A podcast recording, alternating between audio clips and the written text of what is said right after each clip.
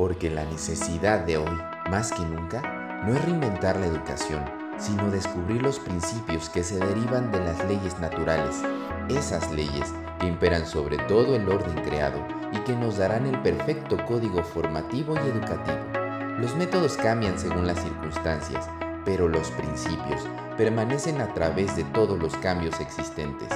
Bienvenido a Educación en Crisis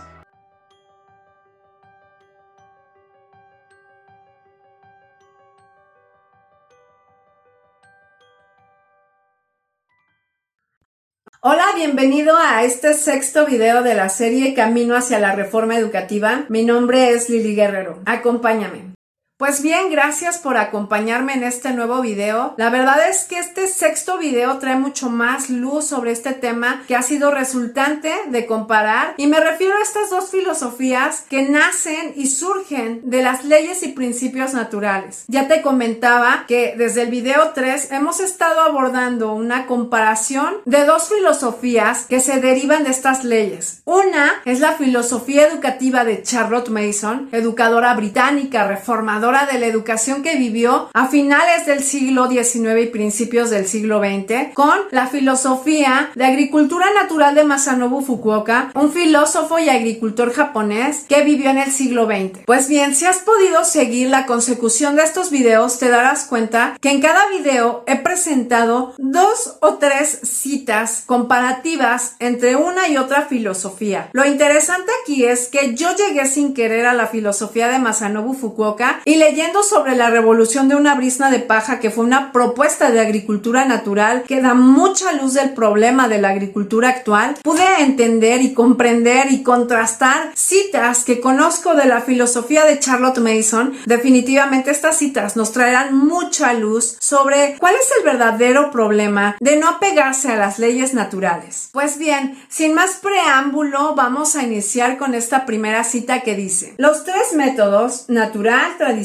y químico dan rendimientos similares, pero difieren marcadamente en su efecto sobre el suelo. El suelo en los campos del señor Fukuoka mejora con cada estación. Durante los últimos 25 años, desde que dejó de labrar el suelo, sus campos han mejorado en fertilidad, estructura y en su habilidad de retener el agua. Pues bien, no sé si pudiste ver los videos anteriores, pero si no voy a darte un poco de contexto. En esta cita se hablan de tres conceptos, de tres formas de hacer las cosas de tres métodos, el método natural, el método tradicional y el método químico. En el video pasado comenté brevemente a qué se refería cada uno y creo que para que no te pierdas en el video si es que no viste el anterior, voy a decirte rápidamente. El método tradicional es aquel método al cual nuestros antepasados se habituaron a hacer ciertas prácticas, pudiendo tomar ciertas cosas de la naturaleza, pero también alterando algunas otras. En el caso de la agricultura química, vemos ese uso de elementos externos y ajenos al entorno natural en donde estamos trabajando. Hacemos uso de plaguicidas, abonos, pesticidas, compost y muchas cosas que no pertenecen precisamente a ese ambiente. Cuando hablamos de métodos naturales, evidentemente estamos apelando a leyes naturales, estamos apelando a un método que no va en contra de la naturaleza, sino que usa el conocimiento de esas leyes en la agricultura y en este caso en la educación. Los tres métodos van a producir que nuestros hijos y aprueben exámenes, escalen los niveles escolares y obtengan finalmente un papel que acredite que han culminado sus estudios. Aún con todo eso, pudiera ser un rendimiento a corto plazo. Pero para que sea un rendimiento a largo plazo, tenemos que apelar al método natural, porque el método natural va a promover el uso correcto de esos elementos, va a conocer esos elementos, va a conocer esos principios y los va a usar a su favor para que ese rendimiento no se dé a corto plazo, sino a largo plazo, tanto como ocurrió en los suelos de los campos del señor Fukuoka. Ahora hay una parte en la cita en la que dice, siguiendo el método tradicional, el estado del suelo a lo largo de los años permanece sin variación. El agricultor obtiene cosechas proporcionales a la cantidad de compost y estiércol que incorpora. Bueno, ya vamos a ver aquí un poquito más analíticamente a qué se refiere cada uno. Aquí nos está hablando particularmente del método tradicional y efectivamente efectivamente si algo puede resaltar aquí es que en el método tradicional el trabajo más pesado lo realiza el agricultor, ¿sí? Y la cantidad de cosecha es proporcional a la inversión de estiércol, de compost y de todos los elementos externos que el agricultor tiene que poner en el suelo, en la tierra donde va a sembrar. Dime si no es como una comparación tan interesante porque los métodos tradicionales de hoy también descansan el trabajo intelectual en el maestro. Si el maestro invierte tiempo en la preparación del material, el niño puede recibirlo y en el momento puede tener una respuesta a ese conocimiento. Más a largo plazo, ese conocimiento, como no se aprendió de la manera correcta, es decir, apelando directamente a su mente, el niño va a perder ese conocimiento. Es más, ese conocimiento realmente nunca formó parte de él. Por lo menos en México se ha demostrado y hay una estadística muy interesante que habla de que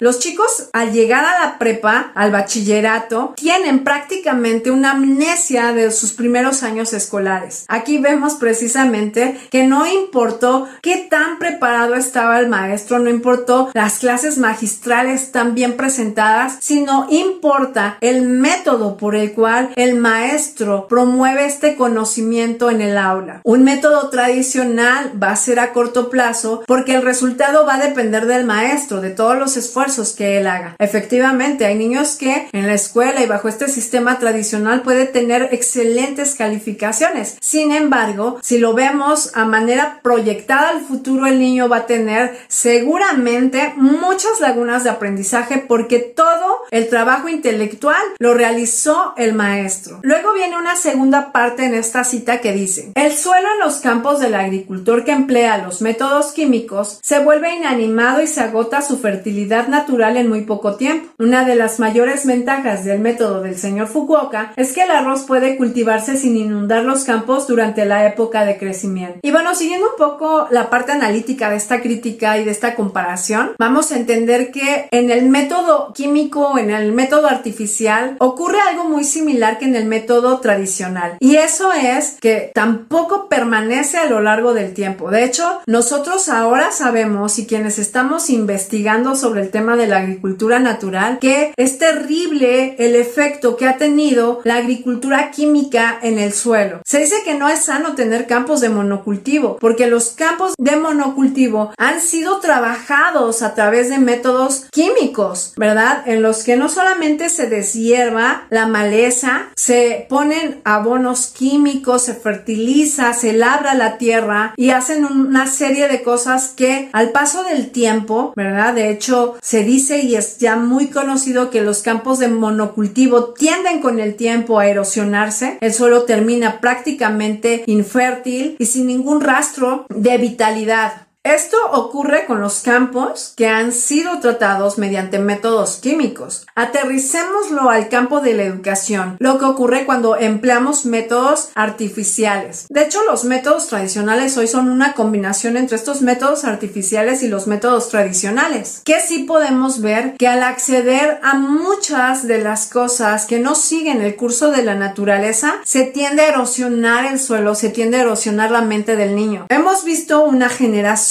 de egresados que salen de las escuelas prácticamente sin ningún interés de continuar sus estudios. Algunos sí, definitivamente, porque cualquiera de estos tres métodos va a dar rendimiento y la verdad es que el mundo de hoy funciona con base en qué tantos estudios tienes y qué tanta preparación tienes. Esto no tiene nada que ver con un verdadero interés del alumno por el conocimiento, sino más bien porque hemos aprendido que entre más conocimiento tenemos, mejor nos irá en la vida y creo que esa motivación no es la motivación correcta para poder tener una vida activa intelectualmente hablando, pero también espiritualmente hablando, porque ya sabemos, y Charlotte Mason lo decía, que la mente es espiritual, que la mente por tanto necesita un alimento espiritual, es decir, las ideas, el conocimiento. Y en ese sentido, creo que podemos percibir y ver que hay generaciones de estudiantes que salen, que egresan de las escuelas sin el menor propósito de continuar un aprendizaje intencional el resto de sus vidas. Y bueno, vamos ahora sí a esta tercera parte de la cita. Por medio de la agricultura natural, pueden rehabilitarse efectivamente los suelos que han sido dañados por medios de prácticas agrícolas negligentes o por el empleo de productos químicos. Y bueno, creo que esta parte es crucial de entender porque nos da ciertamente una esperanza muy grande. Ahora sabemos que hay manera, ¿verdad? La permacultura hoy está tratando hacer algo por el medio ambiente, por aquellos que han alterado la naturaleza, la han abandonado y la han perjudicado a tal punto que ya han acabado con todo rastro de vitalidad en ella. Y bueno, la permacultura es una opción que utilizan y que han utilizado muchas personas que están también optando por los métodos naturales. Pero cuando leo esta cita, me queda muy claro que siempre hay manera de volver al origen, de volver a lo natural, de volver a esa programación que tenemos como seres humanos, una programación en la cual Dios operó cada una de esas leyes en la mente, en el comportamiento, en el sistema nervioso, en todo lo que somos. Si aplicamos esos métodos naturales tanto como ocurre en la agricultura, pero los aplicamos a la educación, también podemos rehabilitar ese suelo, ese suelo fértil de la mente de los niños. Hay muchas personas que consideran que porque sus hijos han pasado mucho tiempo escolarizados, va a ser imposible hacer algo por ellos para que vuelvan a recobrar ese amor por el conocimiento, ese gusto por las letras, ese gusto por la naturaleza, por las obras de arte, por la, la belleza que hay en el mundo, piensan que entonces pues se atrofió una parte del niño y ya es imposible volver a esto. Y déjame decirte que esta frase no solo es inspiradora, sino es esperanzadora, en el sentido en que todo puede volver a funcionar de acuerdo al origen y a cómo fue programado inicialmente. No debemos olvidar que el niño nace persona con todas las capacidades y todos los poderes en su mente, pero que cuando nosotros dejamos de utilizarlos, los perdemos